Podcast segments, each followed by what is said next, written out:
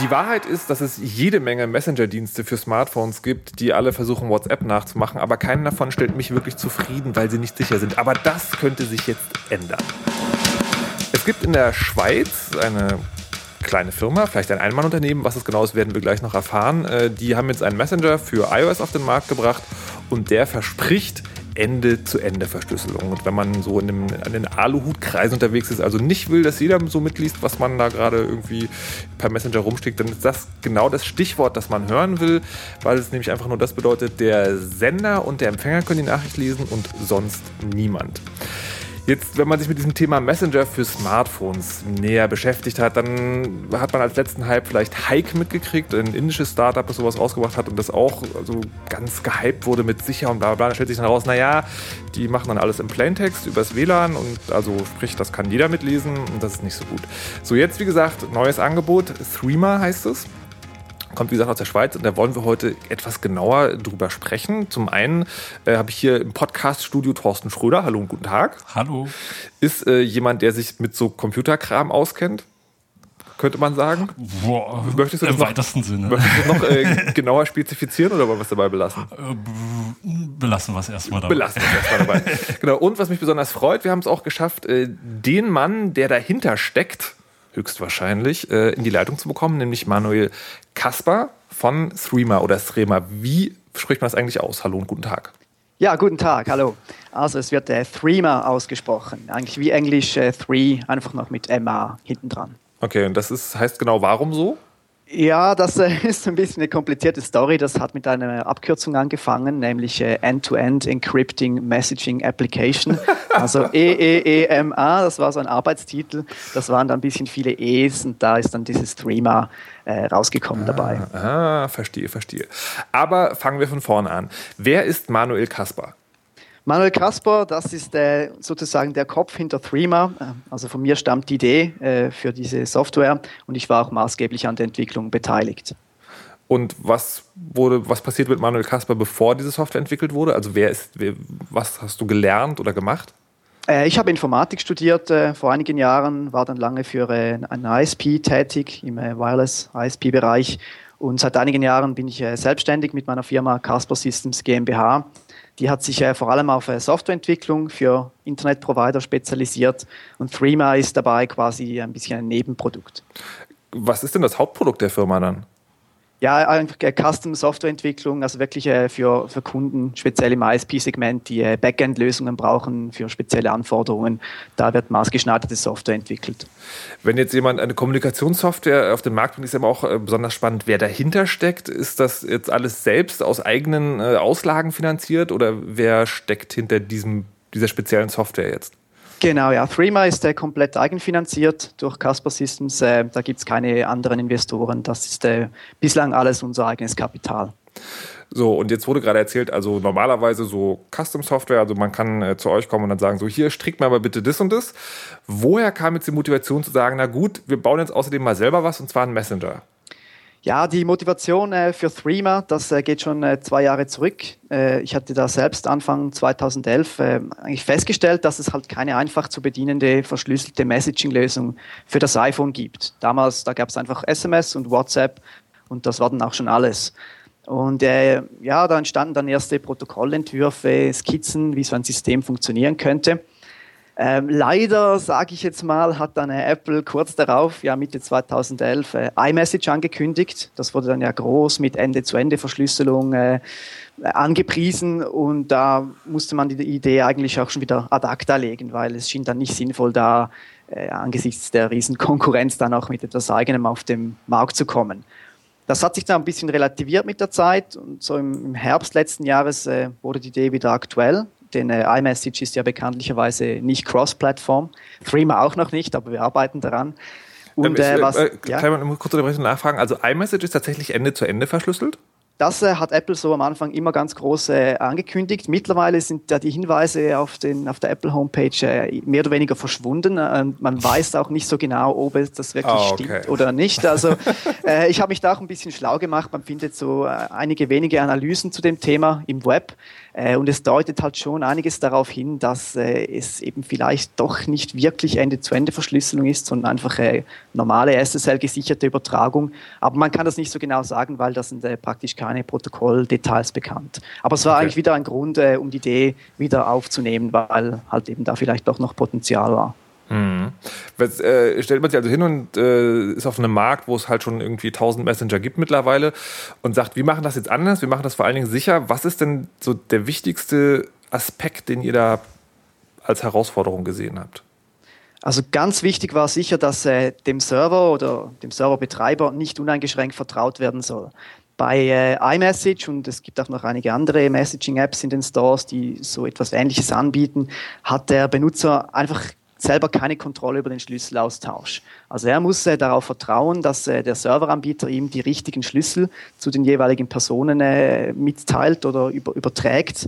Äh, ansonsten, wenn, ja, wenn er das nicht äh, wenn das nicht gewährleistet ist, dass die Schlüssel wirklich äh, diesen Personen gehören, dann kann der Anbieter natürlich relativ einfach eine Man-in-the-Middle-Attacke durchführen. Das kann man auch selber gar nicht feststellen oder bemerken und könnte so die Nachrichten mitlesen. Das ist auch bei iMessage garantiert so. Also selbst wenn dort Ende-zu-Ende-Verschlüsselung drin ist, wäre es theoretisch äh, für Apple möglich, da äh, falsche Schlüssel zu verteilen, mit dem sie dann halt die Nachrichten per Man in the Middle äh, doch mitlesen könnten. Sagen wir mal, wenn sie gezwungen würden durch die US-Regierung oder was auch immer. Die Möglichkeit besteht. Jetzt muss ich an dieser Stelle kurz äh, dem geneigten Hörer etwas sagen. Ich versuche ja normalerweise die Podcasts so zu halten, dass man wirklich verstehen kann, ohne Vorwissen. Das wird heute nicht ganz funktionieren, ähm, weil wir nur begrenzt Zeit haben. Und äh, deswegen sind zum Beispiel so Sachen wie Man in the Middle Attack, asymmetrische Verschlüsselung und äh, so weiter und so fort, müsstet ihr euch entweder selber anlesen oder wenn ihr an diese Stelle gekommen seid und denkt, oh nein, das will ich nicht, erklär mir das, dann könnt ihr lautstark in den Kommentaren äh, Krach machen. Dann mache ich nochmal einen extra Podcast zu. Heute müssen wir mal äh, davon ausgehen, dass das schon bekannt ist oder sich jetzt an dieser Stelle angelesen wird. Aber in Kurzform bedeutet Man in the Middle, dass jemand zwischen zwei Kommunikationspartnern sitzt und aktiv in die Kommunikation eingreift. Das heißt, den Input aufmacht, reinguckt und weitergibt. Und das kann man, äh, also bei iMessage ginge das halt, weil man selber als User gar nicht genau weiß, wo liegt denn jetzt der Schlüssel und wie ist der überhaupt beschaffen. Jetzt habt ihr äh, von Streamer also dieses, äh, das Problem erkannt. Ähm, wie habt ihr es gelöst? Wir haben das so gelöst, dass der Benutzer selber die Möglichkeit hat, offline diese Schlüssel zu überprüfen dass das einigermaßen äh, einfach geht, die Schlüssel sind ja auch relativ lang, äh, gibt es diese QR-Code-Funktion und die entsprechende Scan-Funktion. Da hat also der Benutzer wirklich die Möglichkeit, sagen wir, wenn er sich jetzt mal mit, mit irgendeinem Freund trifft, mit dem er sonst äh, über Threema kommuniziert, dann kann er, kann er wirklich durch einen Scan äh, von, von der App der anderen Person diesen Schlüssel äh, überprüfen. Das ist komplett offline, das macht die App äh, selbst, ohne irgendwie den Server dazu zu befragen. Und da hat man wirklich äh, dann die Sicherheit, dass das der richtige Schlüssel zur richtigen Person ist. Es ist natürlich so, der App selber muss man immer noch vertrauen, wie man auch seinem Betriebssystem äh, vertrauen muss, dass das da nicht irgendwie im Hintergrund äh, die Daten, die auf dem Bildschirm erscheinen, irgendwie abkopiert. Das ist klar. Aber die App selber, die ist ja viel mehr exponiert, denn der Code, die App selbst ist quasi öffentlich jeder, der es kauft, der hat eine Kopie davon. Da könnte man äh, allfällige Missbräuche später auch viel besser nachweisen, als ähm, wenn auf der Serverseite irgendwas äh, abgezweigt würde. Äh, bevor wir dazu kommen, und dazu kommen wir tatsächlich auch noch, äh, würde ich gerne noch mal einen Schritt zurückgehen. Und zwar, also ihr habt das Problem erkannt. Die Schlüssel müssen halt auf dem Gerät gemacht werden und sie müssen auf eine Art und Weise von den Usern überprüft werden, die äh, sowohl zumindest halbwegs sicher ist, als auch irgendwie handelbar. Jetzt, äh, wenn das so erzählt wird, dann denkt man so, ja, okay, äh, asymmetrische Verschlüsselung unter iOS, kein Problem und dann so ein QR-Code. War das wirklich einfach so, so leicht runter zu programmieren oder gab es da besondere Herausforderungen? Es gab da schon äh, einige Herausforderungen, sage ich, äh, vor allem damit das Ganze auch noch einigermaßen äh, von der Usability her äh, klappt. Also uns ist natürlich klar, das kann vielleicht nicht jeder gleich verstehen, was da die Idee dahinter ist. Und äh, wir haben uns darum bemüht, mit diesen farbigen Punkten den Leuten ein bisschen ein Gefühl dafür zu geben, schau mal, du kannst auch ohne diese ganzen Scan-Funktionen kommunizieren, aber es ist halt nicht ganz so sicher und darum muss das scannen. Da ist relativ viele sage jetzt mal, Brainstorming-Aufwand reingeflossen, wie man das dem User so rüberbringt. Mhm. Aber bevor es um die Umsetzung ging, also bevor irgendwie auch Code programmiert wurde, ähm, da gab es ja dieses Konzept ähm, genau. und die Architektur des Ganzen. Ne? Also bevor auch nur eine Zeile Code geschrieben wird. Gab es denn da mal auch ein Review von diesem Konzept und diesem ganzen Setup. Also gerade bei kryptografischen Protokollen ist das ja durchaus sinnvoll, wenn da nochmal jemand drauf guckt, äh, der vielleicht weniger befangen ist und nicht äh, das Ganze auch noch umsetzen muss in Code. Ja, das, äh, das ist sicher so. Da muss ich äh, ehrlich auch gestehen, da haben wir bislang noch keine Reviews oder Prüfungen von irgendwelchen unabhängigen Instanzen gehabt. Wir können uns sicher gut vorstellen, den äh, App-Quellcode und auch äh, das ganze Konzept zu gegebener Zeit mal von einer spezialisierten Firma prüfen zu lassen, mit einer Zertifizierung zu versehen. Äh, momentan liegt das einfach finanziell äh, noch nicht wirklich drin. Ja, also da stellt sich natürlich gleich eine Frage. Ich weiß nicht, ob wir das irgendwie später noch behandeln wollen, aber ähm, es hieß ja, dass man sich natürlich auch ein bisschen abheben möchte von den ganzen anderen kommerziellen Lösungen, die sehr geschlossen sind. Also iMessage ist halt ein System, das existiert. Es gibt kaum Dokumentation, kaum Beschreibung über die Verfahren, die im Backend eingesetzt werden oder überhaupt. Ähm, Wäre es nicht eigentlich auch möglich, was ich zumindest die relevanten Teile, die für die Krypto-Geschichten äh, äh, halt notwendig sind, dass man die nicht vielleicht open sourced? Ich meine, es gibt genug Leute, die halt trotzdem für die App im App Store auch bezahlen. Äh, das sollte ja niemanden daran hindern, jetzt irgendwie so die, die Kernfunktionalitäten vielleicht im Quellcode zu veröffentlichen, so dass die Community halt auch immer wieder mal gucken kann. Auf der einen Seite gibt es eventuell konzeptionelle und programmiertechnische Fehler in der Applikation, sodass, sodass äh, euch das auch irgendwie dann kommuniziert werden kann. Und äh, natürlich auch das Vertrauen, um, um das Vertrauen zu gewinnen der Userschaft, weil die halt sehen, okay, äh, hier ist der Quellcode und das Konzept und die ganze Implementierung der Krypto sieht vernünftig aus, also vertraue ich dieser Anwendung auf jeden Fall schon mal äh, eher. Also ich meine, ob der Quellcode jetzt zum Binary passt, kann man ja im Notfall auch immer noch äh, ähm, überprüfen, aber das wäre ja mal ein Schritt auch in die Richtung ähm, der Vertrauensgewinnung der Userbasis. Also gab ja, es so eine äh, Überlegung? Also, oder? Das haben wir uns selbstverständlich überlegt. Äh, ich muss vielleicht auch vorausschicken, die äh, Verschlüsselung in Threema, das ist keine Eigenentwicklung. Wir setzen da eine Open Source Library ein. Nein, das ist die sogenannte NACL Networking and Cryptography Library. Ah, ja. Das ist ein Public Domain Projekt von Daniel J. Bernstein. Das ist ein bekannter US-Kryptologe, der wird unter anderem für seine Qmail Mail-Server-Software bekannt. Und die setzen wir eins zu eins ein. Also die eigentliche Verschlüsselung äh, mit den öffentlichen, privaten Schlüssel, Schlüsselgenerierung, das ist alles Standard. Also das kann jeder herunterladen und überprüfen. Da ist nichts Spezielles dabei. Ja, das habe ich auch schon gesehen. Aber man kann ja auch eine, eine vernünftig programmierte, also ich halte übrigens ziemlich viel von dieser DJB äh, Library. Ähm, man kann, man kann halt so eine, so eine, so eine Krypto-APIs natürlich auch falsch verwenden. Das heißt, die bilden, die, die bieten ja nur so Krypto-Primitiven und äh, alles, was dann daraus gemacht wird, obliegt ja dem, dem Programmierer oder dem Architekten der Software? Ja, nein, das ist eben bei NACL etwas anders. Die haben sich das extra zum Ziel gesetzt, diese vielen äh, Kryptoprimitiven, die eben vielfach auch falsch eingesetzt werden. Also ich mache da ein bisschen RSA und da ein bisschen Verschlüsselung. Das äh, gibt es dort gar nicht. Das ist eigentlich alles, sage ich, zwei Funktionen. Das äh, nennt sich äh, CryptoBox. Also man gibt dieser Funktion die, die Schlüssel und äh, die, die Nachricht, die zu verschlüsseln ist und das Ganze einpacken, äh, die ganzen äh, asymmetrischen Kryptooperationen, die symmetrische Verschlüsselung dann mit dem entsprechenden Schlüssel, das macht alles die Library in einem Paket und am Schluss kommt wieder so ein, ein Stück äh, binäre Daten raus, das dann die verschlüsselte Message ist. Also da äh, ja eine, eine Funktion, die es aufzurufen gibt, damit man eben extra nicht wirklich äh, viel falsch machen kann das äh, ja, hebt diese Library ein bisschen von den anderen ab, ja. Mhm. Also das, wenn ich das mal äh, für mich äh, als ganz normal Chef übersetze, ihr habt den, den Teil mit der Verschlüsselung eigentlich sozusagen komplett outgesourced und habt die App drumherum gebaut. Genau, so kann man das verstehen, ja. Da hätt, fällt mir jetzt noch spontan eine Frage ein, wo ich so denke, das hört sich ja so an, als wie, okay, ihr müsstet euch äh, das Design ausdenken, ihr müsst irgendwie die Userführung machen, aber den, den schwierigen mathematischen Teil hat schon jemand anders übernommen. Warum, also hast du eine Idee, warum andere Anbieter das dann nicht einfach verwenden? Das ist eine ganz gute Frage. Ich weiß es ehrlich gesagt auch nicht. Es gibt ja weitere solche Apps, äh, die ein bisschen in dieselbe Richtung gehen. Bei den meisten ist einfach die Usability das Problem. Also jemand muss mir diesen Schlüsselaustausch erstmal abnehmen. Ich möchte ja nicht, äh, dass ich mit jedem, mit dem ich da sicher kommunizieren will, mich erst äh, persönlich treffen muss. Also es soll ja einerseits ein bisschen so wie WhatsApp einfach funktionieren. Mhm. Ich sehe sofort, äh, wer hat das und ich kann auch sofort schreiben. Aber ich habe, wenn ich das möchte, die Möglichkeit, da noch einen Schritt weiter zu gehen und, und mehr Kontrolle zu übernehmen. Und das, denke ich, macht Threema halt äh, vor allem aus, dass, dass man hier einfach äh, in das Ganze reinkommt. Man kann das nutzen, auch wenn man keine Ahnung von der ganzen Verschlüsselung hat. Und wenn man mehr will, dann äh, ist die Möglichkeit gegeben. Was ich mich halt gerade frage, also einerseits ist es natürlich so, wenn man so Krypto-Apps sich anguckt, also gerade auf iOS, dann sind die immer, dann sehen die immer fürchterlich aus.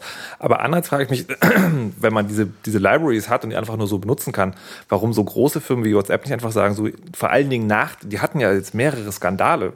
Warum die nicht einfach sagen, so hier, äh, dann nehmen wir die Library halt auch. Naja, die werden halt das, äh, die, diese Konzeptionsphase halt schon verkackt haben. Ne? Die haben halt diese ganze Architektur und das Konzept erstellt und äh, möglicherweise da einfach so grobe Fehler gemacht, die sie jetzt nicht mehr beheben können. Also nicht so ohne weiteres. Also das heißt, man muss, also man kann sich zwar die Programmierarbeit für die Krypto abnehmen lassen, muss es aber schon von vornherein planen. Deswegen ja, das fragte ich halt nach dem Konzept ja. und ob es schon alleine für dieses Konzept ein Review ah, okay. gibt, weil äh, nachher, wenn man, also wenn man eben so grundlegende Dinge wie ein Konzept schon mhm. versemmelt, dann hat man später Probleme, Fehler, die darin gefunden werden, im Nachhinein zu beheben. Das ist, okay. deswegen fragt. Jetzt äh, ist schon klar, das soll also nicht geopen sourced werden. Ich vermute, es gilt dann auch fürs Konzept. Ähm, und für, für eine Zertifizierung fehlt das Geld. Darf man fragen, was für Hausnummern das sind, wenn man so ein, so, eine, so ein Konzept und so eine App zertifizieren lassen will?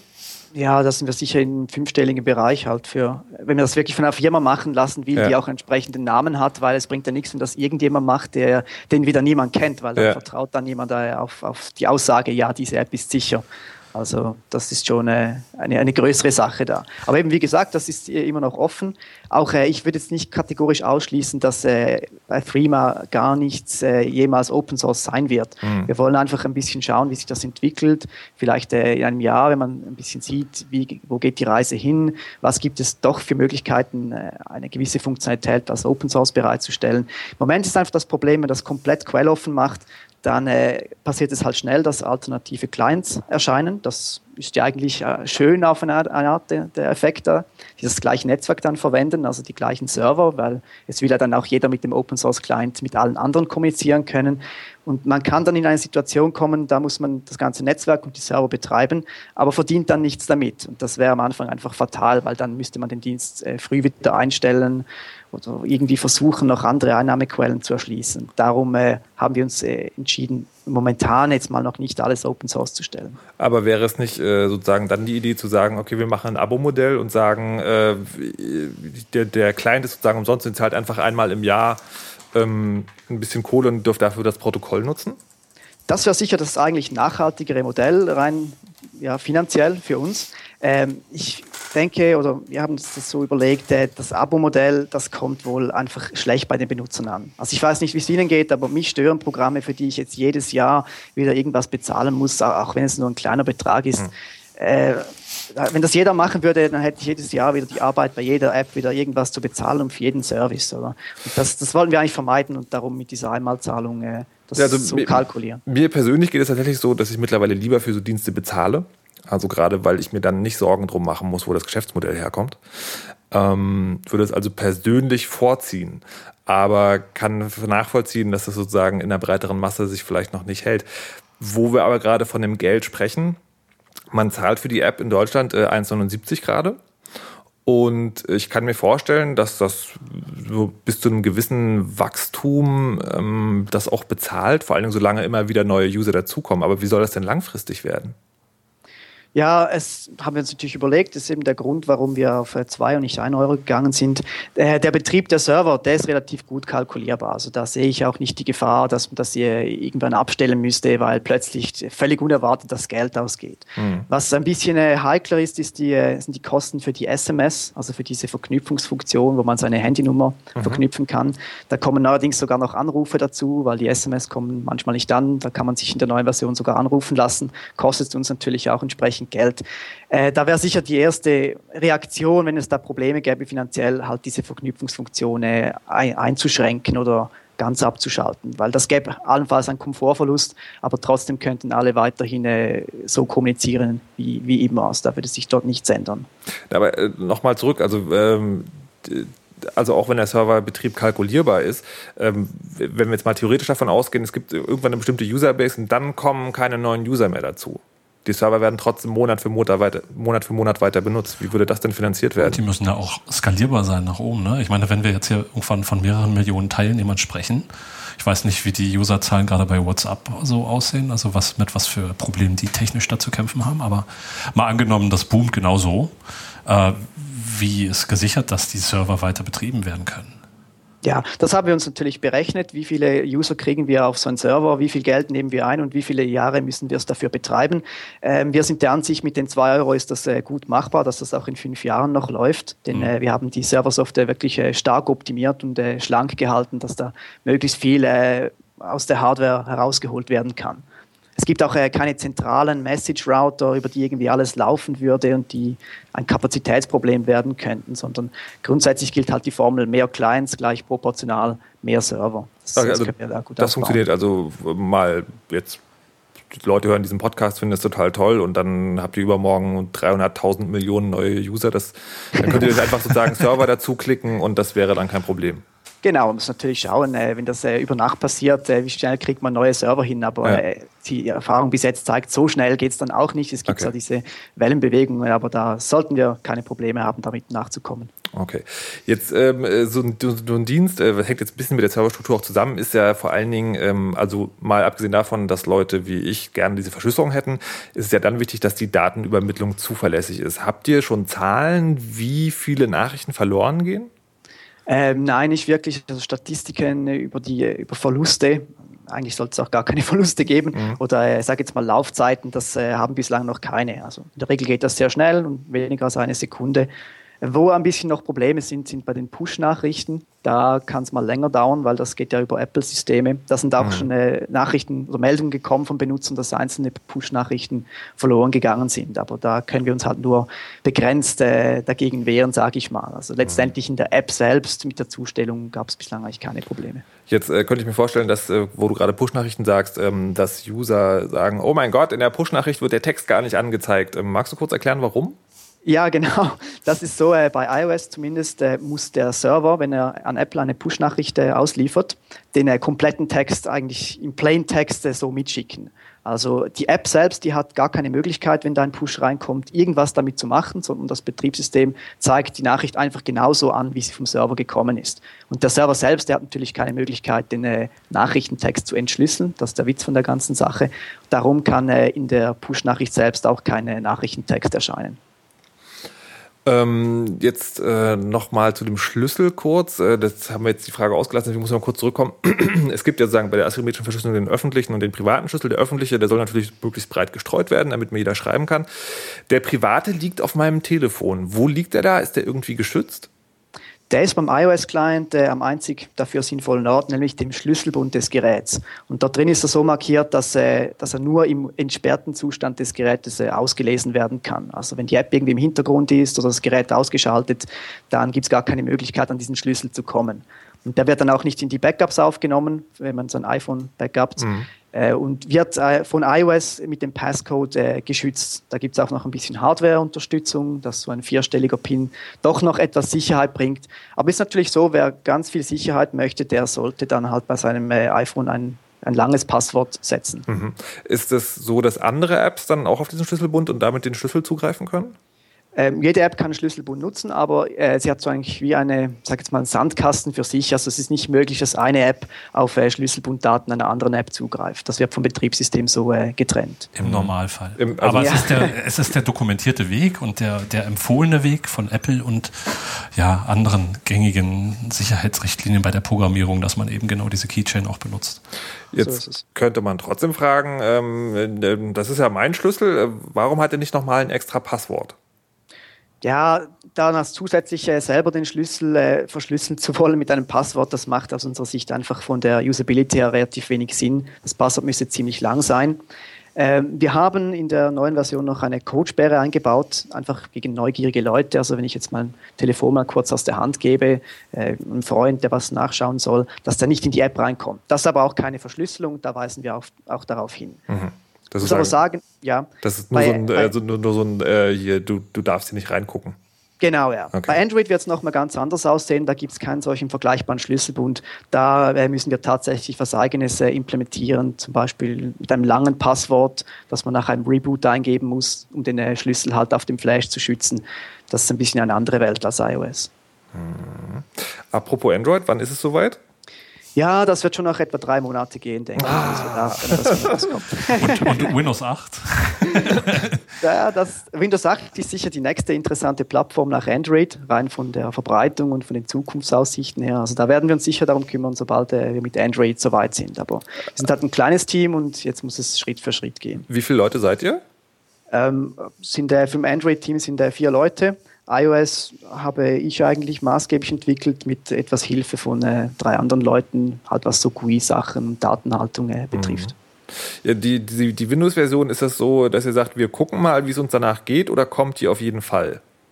Da möchte ich mich jetzt noch nicht festlegen. Also es ist sicher sehr interessant, da was zu machen, aber wir müssen auch schauen, wie, wie, wie sieht das finanziell aus, äh, wie kommt die Android-Version an, wie geht es mit den Verkäufen von äh, mhm. der iOS-App weiter. Also da, da will ich jetzt noch nicht äh, konkrete Aussagen machen. Jetzt, ähm, also für mich zumindest hört sich das alles plausibel an. Thorsten, wie siehst du das bis jetzt? Ja, also. Könnte man schon mal machen, oder? Ähm, also bis jetzt, äh, was ich halt so gehört und gesehen habe, macht das ja, also einen ganz vernünftigen Eindruck. Zumindest bin ich da ganz positiv äh, von angetan. Und äh, ja, also ich, ich, würde, ich würde natürlich warten auf eine Windows 8 Version noch. Also mhm. ich, ich, selbst benutze halt irgendwie iOS. Moment, aber ich, Windows 8 ist halt auch irgendwie so eine Plattform, die ich mir auf jeden Fall eher reinziehen werde als irgendeine Android. Mhm. Ja. Ähm, also vom Konzept her sozusagen erstmal plausibel, kommen wir mal zu den schlimmen Dingen, die gerade so eine App, die auf Sicherheit Wert liegt, passieren können. Das erste schlimme Ding ist ja dann der Staat, der halt dann vielleicht auch mal sagt so, du, äh, wir wissen, da kommunizieren User über dich, wir möchten da jetzt mal reingucken. Was passiert dann? Also das muss man vorausschicken, Threema gilt nach Schweizer Recht nicht als Fernmeldedienstanbieter. Also mhm. wir fallen da nicht unter die entsprechenden Gesetze von wegen Vorratsdatenspeicherung oder Echtzeitüberwachung. Unsere Uplink-Anbieter, die sind natürlich Fernmeldedienstanbieter, also da könnte eine entsprechende Überwachung äh, mal stattfinden, wobei dort die Daten ja verschlüsselt sind, also zwischen äh, App und Server wird nochmal zusätzlich verschlüsselt. Mhm. Wäre wohl nicht so viel zu holen. Was sie machen können, ist äh, durch einen richterlichen Beschluss uns zu zwingen, die Daten herauszugeben, die wir haben. Mhm. Und da ist unsere Strategie halt, möglichst wenige Daten zu haben. Das ist wohl das, das Beste daran. Also wir führen keine Protokolle über Nachrichten, äh, wer hat wann wem eine Nachricht geschickt. Das wird alles äh, nur, äh, sage jetzt mal, die Nachricht, die bleibt so lange bei uns gespeichert, bis sie zugestellt ist und dann vergessen wir alles davon wieder. Und natürlich ist es so, die Nachrichteninhalte sind für uns sowieso auf keinen Fall entschlüsselbar. Das äh, würden wir auch so entsprechend an die Strafverfolgungsbehörden kommunizieren. Das heißt, kannst du sagen, in wie lange sich Nachrichten in eurem System befinden? Ist das eine Minutenzahl oder eine Stundenzahl oder woran macht sich das fest? Das macht sich daran fest, äh, zumindest bei iOS, wie lange es dauert, bis der Empfänger äh, die App wieder öffnet und damit die Nachricht abholt hm. bei uns. Ah, okay. in dem Moment vergessen wir die wieder, weil dann ist sie zugestellt. Mhm. Und sie liegen dort ja wahrscheinlich auch nur verschlüsselt vor. Also von daher. Genau, die werden grundsätzlich im RAM gehalten und damit es halt, äh, sage jetzt, wenn ein Server komplett ausfällt, nicht äh, alle Nachrichten verloren sind, werden die noch verschlüsselt äh, auf die Festplatte geschrieben zwischendurch. Okay. Dann das dazu. Das andere schlimme Ding, was einer Sicherheitssoftware passieren kann, ist, irgendjemand guckt sich das Ding mal ganz genau an und findet ein großes Loch. Groß wie ein Scheunentor, das sozusagen alles ähm, ähm, hinfällig macht, was wir bis jetzt hier gelernt haben. Was passiert dann? Wie wendet er sich an euch und wie schnell könnt ihr dann reagieren? Also wie er sich an uns wendet, ist klar. Wir sind ja da äh, öffentlich verfügbar mit E-Mail und allem. Äh, je nachdem, was das für eine Schwäche ist, wenn es eine gravierende Schwäche ist, müsste man sich überlegen, ob man das System vorübergehend mal ganz abschalten will, bis äh, das Problem gelöst ist. Äh, dann ein Update ausrollen, alte Versionen aussperren, dass man da nicht aus Versehen äh, eine verwundbare Version verwenden kann. Wir haben auch die Möglichkeit, in der App selbst beim Verbindungsaufbau noch so eine Art Server-Message anzuzeigen also diesen Kanal könnten wir auch nutzen, um solche wichtige Informationen an die User zu bringen und äh, halt eben sonst über Twitter, Facebook, Website das äh, bekannt machen. Ja, aber die Frage ist natürlich auch, wie geht ihr dann damit um? Also selbst mit, mit, mit äh, Fehler oder Schwachstellenbeschreibungen, die eventuell auch mh, hm, nicht sonderlich einfach zu verstehen sind. Also es gibt ja Firmen, die ignorieren das, die lassen das einfach ein paar Wochen liegen. Also ja, einfach der Umgang, was, was sind so, um es halt ja, so auszudrücken, was sind so die Prozesse, was steckt so dahinter, wenn irgendwie Bug-Reports reinkommen? Gibt es eventuell auch äh, Überlegungen, sich ganz normale Usability-Bug-Reports anzugucken und halt zu gucken, ob das nicht eventuell doch auch ein sicherheitsrelevantes Teil ist? Also das kann ja durchaus sein. Ein Absturz von so einer Anwendung bedeutet ja in der Regel vielleicht auch noch eine, eine Memory Corruption, was ja dann auch irgendwie eigentlich eine böse, äh, böse enden kann. Ja. Äh, gibt es irgendwie, gibt es Leute, die sich ein bisschen mit der Security-Thematik auseinandergesetzt haben in der Firma und die sich dann auch diese ganzen Bugs vielleicht anschauen und äh, wissen, wo sie recherchieren können und müssen, wenn sie irgendetwas nicht verstehen? Ja, also die Leute, die äh, an der App gearbeitet haben, die haben natürlich zwangsläufig äh, eine Ahnung von der Security, sonst hätten das gar nicht umsetzen können. Ähm, wir sammeln auch die Bug Reports, wir reagieren äh, auch bei Usability Bug Reports natürlich, indem wir das genau analysieren. Wir haben äh, eine, eine Crash Reporter in der App, wo man wenn man möchte, halt nach einem Absturz die Informationen an uns senden kann. Dann kriegen wir wirklich äh, Stack Traces und können genau nachschauen, wo ist es passiert und warum, was ist geschehen äh, und ja, dem Problem so auf den Grund gehen und damit auch ausschließen, dass, äh, ich sage jetzt mal, aus einem äh, einfachen User Interface Bug ein, ein richtiges Sicherheitsloch wird. Dieser Crash Reporter ist aber auch enabled by default, oder?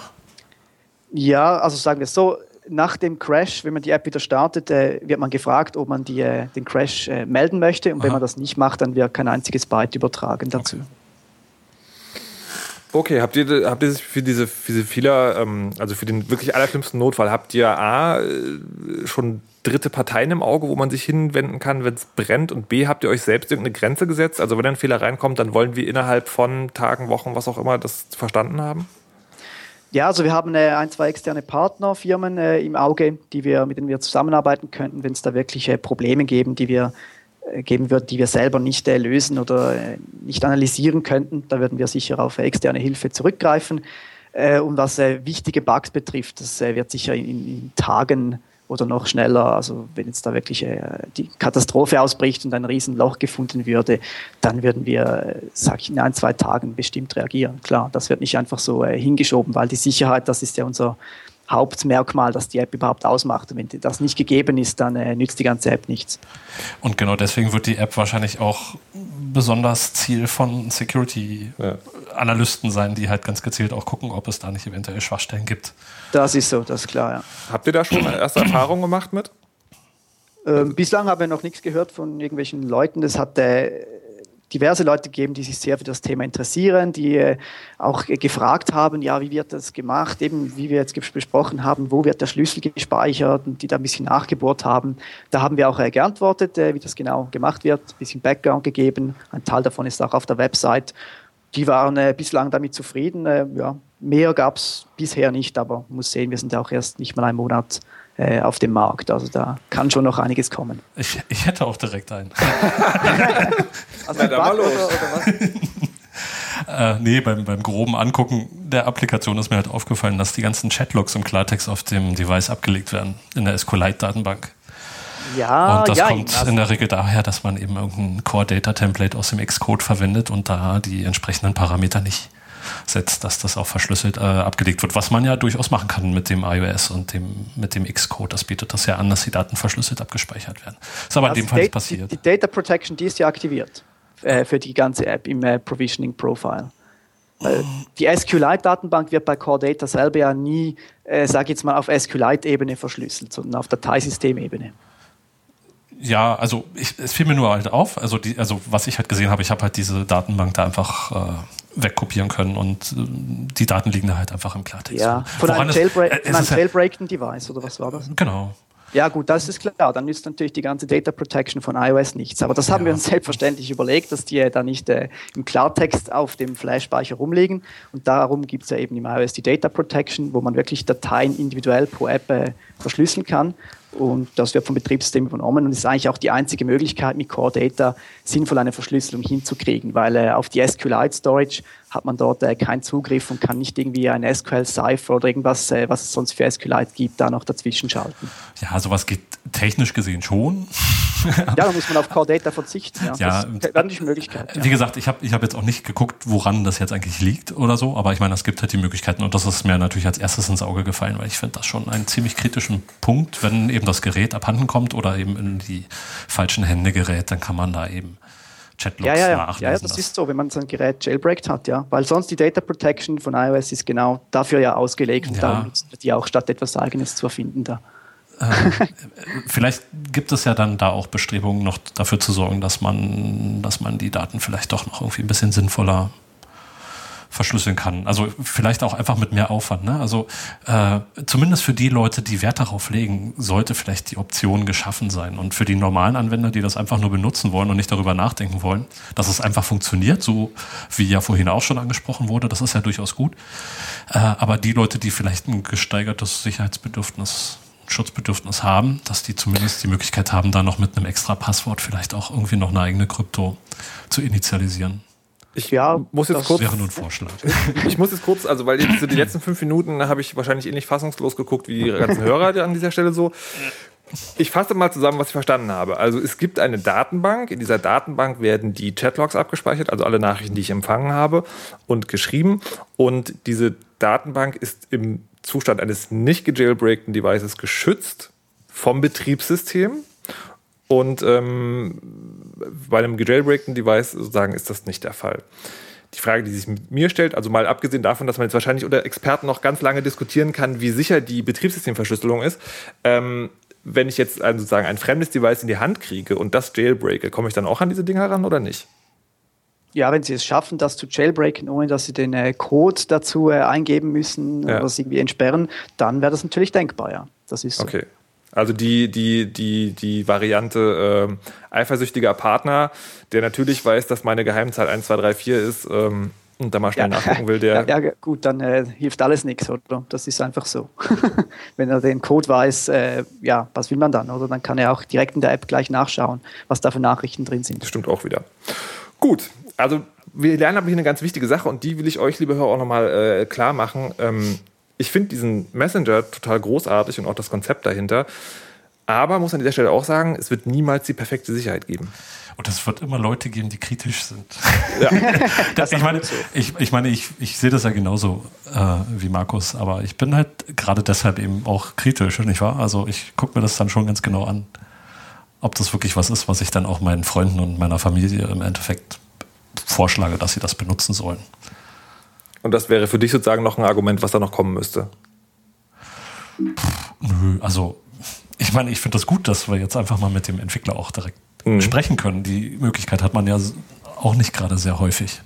Und äh, auch, dass das da so eine offene Kommunikation gibt. Also ich persönlich würde mich auf jeden Fall sehr, sehr viel wohler fühlen, wie ich schon sagte, wenn es zumindest so Teile dieser, dieses, dieses Kerns vielleicht auch äh, im Quellcode veröffentlicht werden würde. Die Leute werden trotzdem die Anwendung kaufen und wenn die ganze Logik, die noch, also ne, das eigentliche Modell, worauf auch die Geschäfte beruhen vielleicht, wenn die Logik, die muss ja nicht äh, veröffentlicht werden, sodass dass die Gefahr relativ gering ist, dass da tatsächlich eigene Clients gebaut werden für verschiedene Plattformen und dann das Geschäftsmodell in Frage gestellt wird oder dass eben die Server vielleicht am Ende zu sehr ausgelastet sind. Das kann aber auch so passieren, nicht wahr? Also man muss ja nur mal gucken, wie kriegt man dieses äh, Protokoll reverse engineert. Das, das ist ja grundsätzlich auch möglich, auch ohne dass der Quellcode verfügbar ist.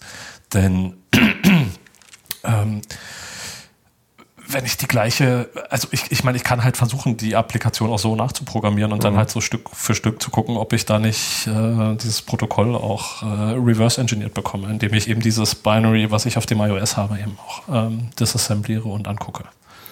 Glaubst du, das ist nur eine Frage der Zeit, dass das passieren wird? Es ist, eine, es ist immer eine Frage der Zeit. Möglich ist es auf jeden Fall. Die Frage ist, ob sich jemand das ans Bein bindet und so viel Zeit investiert, ob Threemas es überhaupt wert ist. Also ich meine, es gibt Leute, die haben halt Monate oder Jahre damit verbracht, das äh, Skype-Protokoll zu reverse engineeren. Ich meine, die machen ja auch ähnliche Dinge, die verschlüsseln ihre Kommunikation, haben Instant Messaging, Voice, Video und so weiter.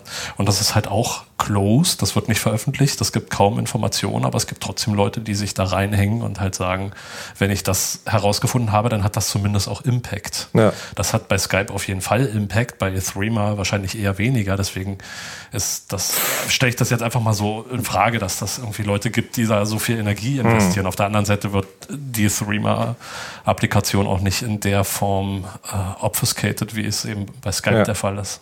Okay. Also auf jeden Fall sehr spannend. Ähm, macht ihr euch da äh, Sorgen drüber oder ist es eher so, wir gucken jetzt mal, was passiert?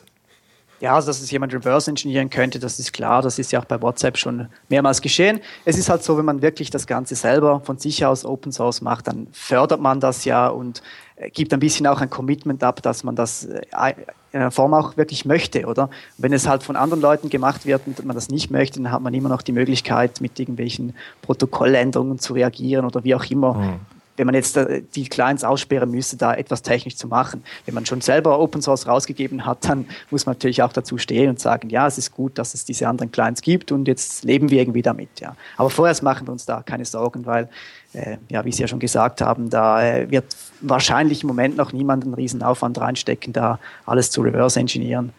Ja. Ich finde das auch völlig legitim, wenn man sagt, man möchte das irgendwie close behalten. Aber ich, ich sage nur, ich, ich persönlich hatte einfach ein besseres Bauchgefühl, wenn ich zumindest sehen würde, die die wirklich wichtigen Funktionalitäten sind äh, öffentlich dokumentiert und dann, ja. Gut. Ja, ver verstehe ich auch. Wir stehen da noch ganz am Anfang und ja, ja. ich kann mir vorstellen, dass ja in die Richtung sich noch was entwickeln wird.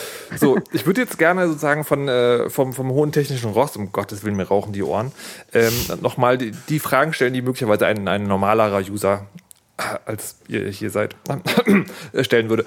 Und zwar, äh, man, sieht, man sieht diesen Messaging-Dienst und ähm, bei mir persönlich ist es so, ich habe darauf schon eine ganze Weile gewartet, dass mal einer kommt, der sagt, so Verschlüsselung ist hier so erstmal Kernmerkmal, ja. Also mal, erstmal abgesehen von der ganzen Diskussion um Umsetzung und sowas, dass überhaupt jemand hinkommt, sich hinstellt und sagt, so Verschlüsselung ist eine gute Sache, wir wollen das mal ausprobieren. Jetzt tendiere ich dazu, dann sowas meiner Familie auch nahezulegen. Und dann kommen natürlich Fragen wie, die ich jetzt direkt an Manuel Kasper weitergeben will. Gibt es einen Gruppenchat? Nein, den gibt es noch nicht. Es wird sehr stark nachgefragt, ist nicht ganz einfach zu implementieren, darum hat es noch nicht in die erste Version geschafft, aber der wird sicher in einer künftigen Version kommen. Jetzt habe ich ja, also weil ich so ein neureicher Cruises bin, gleich mehrere iOS-Geräte. Aber der Schlüssel ist ja nur, also die, meine Identität ist ja nur auf einer verfügbar. Wird sich das irgendwann ändern? Ähm, man könnte theoretisch die gleiche ID jetzt schon auf mehrere Geräte installieren, macht aber noch keinen Sinn, weil halt neue Nachrichten nur äh, beim zuletzt angemeldeten Gerät reinkommen. Mhm. Darüber habe ich aber auch schon nachgedacht. So Multi-Device-Support ist sicher äh, sehr interessant für die Zukunft. Wäre prinzipiell auch möglich mit der Verschlüsselung. Gibt einiges zu tun mit der ganzen Synchronisierung, auch von den gesendeten Nachrichten. Äh, ich denke, das ist etwas für eine zukünftige Weiterentwicklung. Das werden wir sicher im Auge behalten. Hm. Ähm, ähm, WhatsApp kann aber Video und Audio. Wieso könnt ihr das nicht? Video können wir. Wir warten nur noch darauf, dass äh, Apple unsere neue Version freigibt im App okay. Store. Das sollte in den nächsten Tagen passieren. Mhm. Dann kann man äh, auch Videos bis 60 Sekunden äh, verschicken. Ja. Und Audio ist dann auch mit dabei oder ist das dann nochmal extra? Das ist noch nicht dabei, aber das werden wir gelegentlich auch noch einbauen. Einfach ein reines Audio-Voice-Message-Feature, wo die Nachrichten dafür ja. länger sein können. Okay. Ähm, wird das auf Smartphone-Devices beschränkt bleiben? Weil ähm, eine schöne Sache, die iMessage äh, zumindest kann, ist ja, dass man es auch am Rechner nutzen kann. Wird es irgendwie ein Desktop-Client, Webinterface, irgendwas geben? Das äh, stelle ich jetzt mal in Aussicht, äh, ohne konkret irgendeinen Termin anzugeben. okay. Macht aus unserer Sicht halt erst Sinn, wenn es diese Unterstützung von mehreren Geräten gibt. Weil ja. die Nutzer wollen ja mal auf dem Smartphone anfangen, eine Konversation, Desktop ja. äh, fortsetzen, wieder zurück. Also das muss schon zuerst gegeben sein, dass es wirklich Sinn macht. So, das sind die Fragen, die ich beantworten muss, wenn ich meine Familie und mein soziales Umwelt davon überzeugen will, so einen Dienst zu nutzen. Wie war das bei euch? Ähm, jetzt habt ihr, könnte ich mir vorstellen, so Familienbonus. Ach, der Junge arbeitet wieder an einem neuen Programm, das probiere ich natürlich aus. Aber habt ihr es ansonsten geschafft, euer, euer eigenes Umfeld davon zu überzeugen? Und gab es da Probleme? Äh, nein, das war eigentlich kein Problem. Die fanden das alle super. Eben ein bisschen natürlich auch äh, wegen dem Familienbonus. Ein guter Teil von den äh, Freunden war natürlich schon beim Beta-Test dabei. Ähm, es gab natürlich auch kritische Stimmen, die sagen, das fehlt mir, das fehlt mir, das fehlt mir, das fehlt mir. Das äh, ist legitim, das haben wir alles so aufgenommen und schauen halt, wie wir das alles äh, umsetzen können. Ja. Die, die, häufigste Reaktion, die man kriegt, so, hier, guck mal, der kann verschlüsseln, ist ja dieses, ja, warum denn? Warum ist das denn wichtig? Hast du eine Antwort auf diese Frage? Ähm, nein, ich versuche da schon gar nicht mehr die Leute da zu überzeugen. Wenn sich jemand in den Kopf gesetzt hat, ja, was ich da über WhatsApp verschicke, das interessiert sowieso kein Mensch. Äh, die Leute, die muss man nicht versuchen zu ändern. Wir wollen halt eine Alternative bieten für diejenigen, die darauf halt Wert legen, auf die Sicherheit. Naja, das Problem, also zumindest das Feedback, was ich bislang auch aus meinem Umfeld bekommen habe, ist, dass die Userbasis natürlich noch sehr klein ist. Da beißt sich die das, Katze ja selbst in den Schwanz. Und das ist so ein Henne-Ei-Problem. Ne? Ja. Die Leute kommen erst zu Threema, wenn die ganzen anderen Leute auch da sind. Und die ganzen anderen Leute kommen erst zu Threema, wenn du auch da bist. Also das ist halt ähm, ja ein bisschen kompliziert. Also wie viele, wie viele User gibt es eigentlich im Moment? Also, ja, genaue Zahlen möchte ich keine nennen, ja. aber wir sind ja im guten, großen fünfstelligen Bereich schon mit den Usern. Hm. Ja, aber äh, ist das halt auch ein Thema gewesen, dass die Leute in, in, in, eurem Umfeld sagen, nee, ich benutze halt trotzdem noch WhatsApp und äh, oder, oder was auch immer es da noch gibt. Ja. Äh, weil, weil da einfach die Userbasis größer ist. Das ist so. Wir haben natürlich äh, von enttäuschten Usern gehört, ja, ich habe es installiert und da ist niemand. Das ist äh, unsere große Challenge natürlich. Äh, für einen Messenger braucht es immer zwei. Da hoffen wir halt ein bisschen auf den äh, Social-Effekt, dass das äh, weitererzählt wird und halt die Leute das sich irgendwie finden. Wir haben auch schon schöne Stories äh, halt mitbekommen wegen der Adressbuchsynchronisation, dass da Leute Threema installiert haben und dann plötzlich irgendwelche Leute da in den Kontakten aufgetaucht sind, von denen sie schon lange nicht mehr gehört haben oder dass sie gar nicht mehr wussten, dass die im Adressbuch hatten und wir hatten dann schon äh, Bugs vermutet und gesucht und dann war dann doch noch irgendwo so ein Kontakt, der mal über Outlook rein synchronisiert wurde. Also es, es war dann wirklich was dabei. Also da gibt es äh, beides. Da, da, fällt mir, da fällt mir glatt noch etwas ein, was wir vergessen haben zwischendurch. Ja. Ähm, und zwar Adressbuchsynchronisierung. Das ist ja bei WhatsApp auch eines der großen Übel. Das lädt halt einfach das Adressbuch hoch und dann sind meine Daten, vor allen Dingen auch die Daten von anderen Leuten, irgendwo. Jetzt sagt ihr, wir machen das, aber es ist trotzdem privatsphärenkonform. Ja, das ist äh, erstmal so, dass der Telefonbuchabgleich, die Synchronisation komplett optional ist. Also der Benutzer kann darauf äh, komplett verzichten. Er wird ja auch gefragt bei der ersten Einrichtung. Und der einzige Nachteil, den er dann hat, ist halt weniger Komfort. Er muss dann manuell die Kontakte erfassen oder scannen. Und er kann auch in iOS 6 ja über die Systemeinstellung der App wirklich die Rechte auf die Kontakte wegnehmen. Also er muss dann auch nicht vertrauen, dass die App nicht im Hintergrund mhm. doch noch äh, irgendwas ausliest. Und wenn er es dann trotzdem macht, diese Synchronisation, dann werden nur die Hashes von den E-Mail-Adressen und Telefonnummern übertragen und äh, sonst keine weiteren Infos, also keine Namen oder sonstige Attribute aus dem Adressbuch. Und was für Hashes werden da verwendet? Das sind äh, SHA-256 Hashes. Was ja auch wieder recht vernünftig äh, ist. ja, es ist natürlich so, man muss immer damit rechnen, theoretisch kann man diese Hashes auch brute forcen. Darum ja, legen wir genau. auch Wert darauf, dass wir die bei uns nicht abspeichern. Also wir haben die, der Server hat die im RAM, sucht die passenden IDs äh, dazu raus, schickt die Antwort an die App und vergisst dann die Hashes wieder, dass da möglichst keine Daten äh, gesammelt werden. Achso, das, das verstehe ich jetzt. Also sagen, der Adressbuchabgleich ist immer eine Einmalsache. Genau, ja, weil eben wir wollen ja nicht äh, irgendwelche Adressbücher, auch wenn sie gehasht sind, bei uns äh, speichern, ja. sondern das ist äh, eine einmalige Sache. Da werden immer alle Hashes übertragen äh, über SSL selbstverständlich und dann wieder vergessen auf unserer Seite. Aber, äh, aber wie, ähm, ich verstehe nicht ganz, wie, wie findet er dann raus, dass jemand anders auch Streamer hat, wenn der nicht jetzt sozusagen zur selben, im selben Moment gerade sein Telefonbuch da auch gehasht hochlädt? Also die äh, Synchronisierung funktioniert natürlich nur, wenn äh, die anderen Leute ihre Threema-ID mit einer E-Mail-Adresse oder Telefonnummer verknüpft haben. Dafür gibt es ja. eine entsprechende Funktion. Das wird ja auch geprüft per SMS oder per äh, Verifikations-E-Mail. Und wir speichern uns dann den, die Hashes dieser geprüften E-Mail-Adressen ah. und Handynummern. Und das können wir dann mit den Adressbuch-Hashes abgleichen und finden so eigentlich heraus, wer hat welche Kontakte. Im Grunde genommen der Benutzername des Teilnehmers ist halt auch äh, quasi dann dieser Hash. Ja. Also ihr speichert schon die Hashes. Die Hashes von den Leuten, die, die äh, das verknüpft haben, von sich aus natürlich. Ja. Also nicht die, die da aus den Adressbüchern gelesen wurden. Ah, okay. Also sagen, wenn ich selber sowas gemacht habe, dann wird dieser Hash da gespeichert. Der muss ge uns gespeichert genau. sein, klar, sonst wird es nicht funktionieren. Ja. Das war genau das, die Verständnisfrage, die ich gerade hatte. Und, und, wie findet da jetzt eine Authentifizierung statt? Also äh, über Public Key Verfahren und äh, oder, oder gibt es da noch irgendwie? Ich meine, WhatsApp ist ja groß in die Kritik geraten, weil sie das halt mit der User-Authentifizierung auch ähm, ziemlich ähm, schlimm vermeiert haben. Also wie genau wird das hier geregelt? Also wenn sich ein Client beim Server anmeldet, dann authentifiziert er sich direkt mit seinem äh, Public Key, also den gleichen Key, den er auch äh, für den Nachrichtenaustausch braucht. Ja. Äh, denn der ist äh, untrennbar mit seiner ID, also diesen acht Buchstaben äh, äh, Kombination verknüpft. Und der Server kann das prüfen, weil er hat den Public Key auch gespeichert. Und so ist dann bewiesen, aha, dieser Benutzer, der hat den entsprechenden Private Key, das muss wirklich dieser mit der ID sein. Aha. Puh, gut, haben wir es? Ja, wir gucken, mal, wir gucken mal kurz in die Aufzeichnung. Und ähm, ja, also für mich hört sich das nach wie vor plausibel an. Wann werdet ihr von WhatsApp gekauft? ja, das wird schon in einer Weile dauern. Ne? In den USA kennt uns noch keiner. habt, habt, ihr generell schon, äh, schon Reaktionen bekommen, die euch überrascht haben? Also von äh, Konkurrenten oder sowas? Nein, nein, das nicht. Nein, gab technisch sehr fundierte äh, Analysen und Fragen von äh, versierten äh, Nutzern und sonstigen Leuten, aber äh, Konkurrenten und so, da habe ich noch gar nichts gehört bis jetzt. Okay. Wie geht es jetzt kon ganz konkret weiter? Ja, jetzt äh, stecken wir, geben wir Vollgas mit der Android-Version, weil das, da brennt es wirklich am meisten, da kommen auch am meisten Anfragen. Mhm. Und ja, dann schauen wir mal. Mehr Features, äh, iOS-Version verbessern, äh, Universal-App, Multi-Device, Gruppenchat, es gibt noch viel zu tun. Sehr schön, wunderbar. Dann danke ich Manuel Kasper von der Firma Streamer und dem, äh, nee, die heißt die Firma, die Firma heißt auch so, oder? Nein, die Firma nee. heißt Kasper Systems GmbH. Ach ja, stimmt, das hat er ein ganz unaufmerksamer Moderator.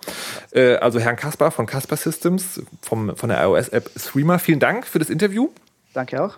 Und äh, viel Erfolg und wir warten dann gespannt auf die Android-Version.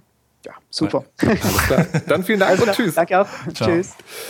So, nun sitzen wir hier, haben 50 Minuten mit dem Typen geredet, der diese App gemacht hat. Und nu? Ich trinke jetzt erstmal einen Schluck Wasser. Ich okay. hoffe, das hört man nicht.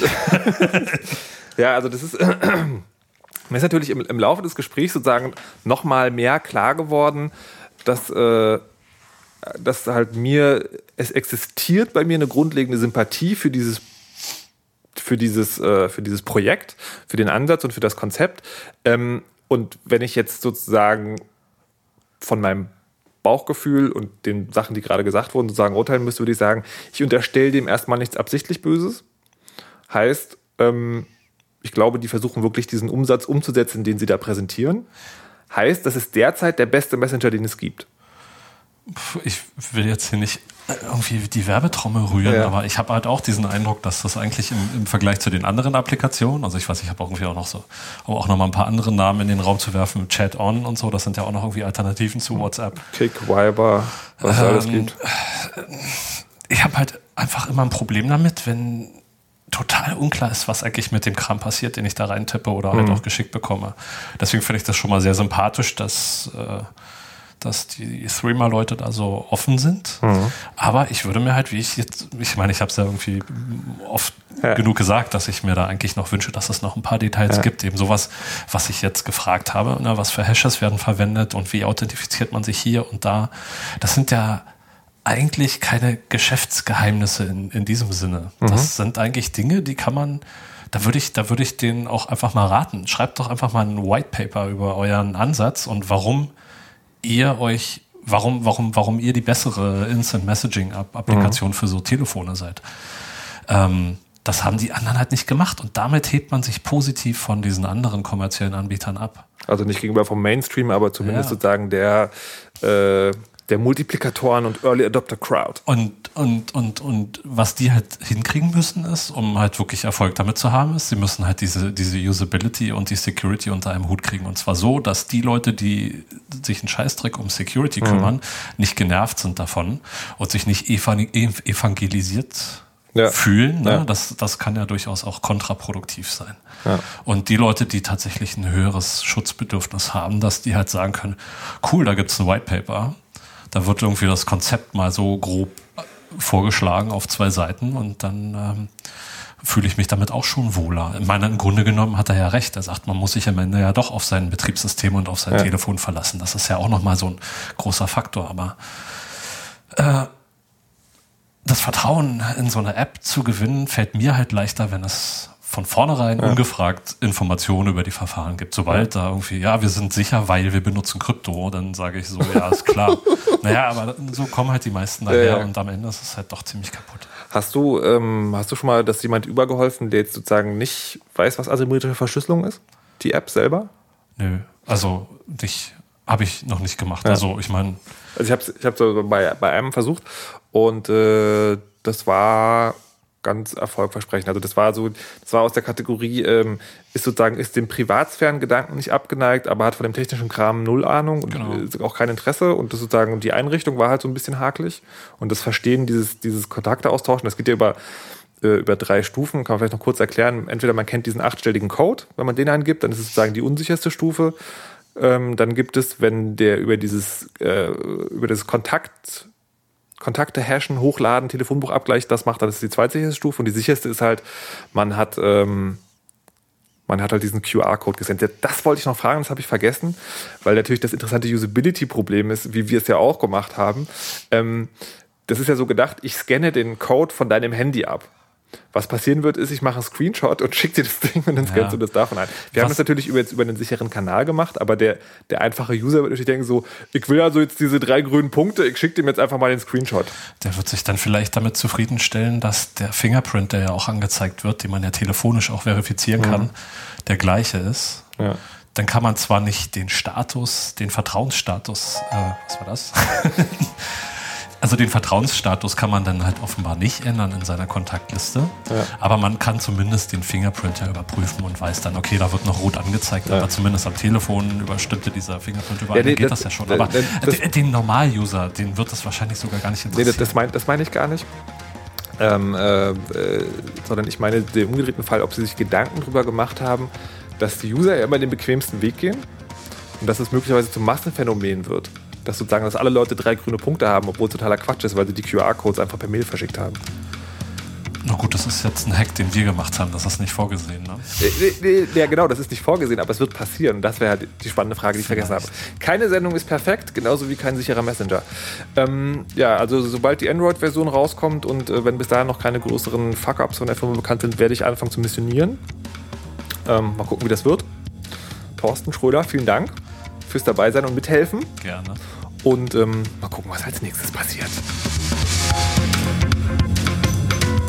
Halt, halt, halt, halt, halt, halt, halt, halt, halt. Eine Sache passiert natürlich noch.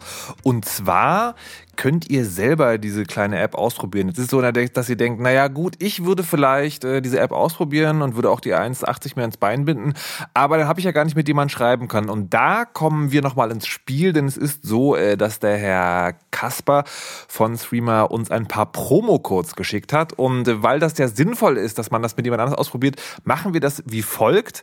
Und zwar könnt ihr so einen Promo-Code abgreifen, wenn ihr selber Streamer habt. Und das funktioniert so, dass ihr einen extra Account eingerichtet habt habe für diese Aktion.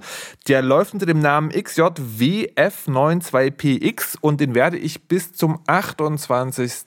Januar aufrechterhalten und da könnt ihr eine Nachricht hinschreiben in den Account und jeden Tag werde ich reingucken und werde gucken, wer da so geschrieben hat und äh, da vielleicht einen äh, Code vergeben. Ihr könnt euch einen Kommentar reinschreiben ähm, oder einfach nur ein Smiley schicken oder irgendwas. Ich werde, wie gesagt, pro Tag gebe ich einen so einen Code raus. Ihr schreibt einfach an den Streamer-Account XJWF92PX und dann bekommt ihr noch einen Account und dann könnt ihr das sozusagen ja, ausprobieren, indem ihr es einfach an jemand weitergebt, der in eurer sozialen Gruppe lebt und auch so ein Smartphone-Gerät hat und das vielleicht ausprobieren möchte, aber nicht das Geld ausgeben möchte. Ich hoffe, ich habe es genug erklärt, wie das jetzt funktioniert. Äh, macht es einfach und falls nicht, schreibt mal in die Kommentare. Dort könnt ihr auch ansonstige Anmerkungen zum Podcast hinterlassen und gerne auch einen kleinen Flatter-Button klicken. Bis dann.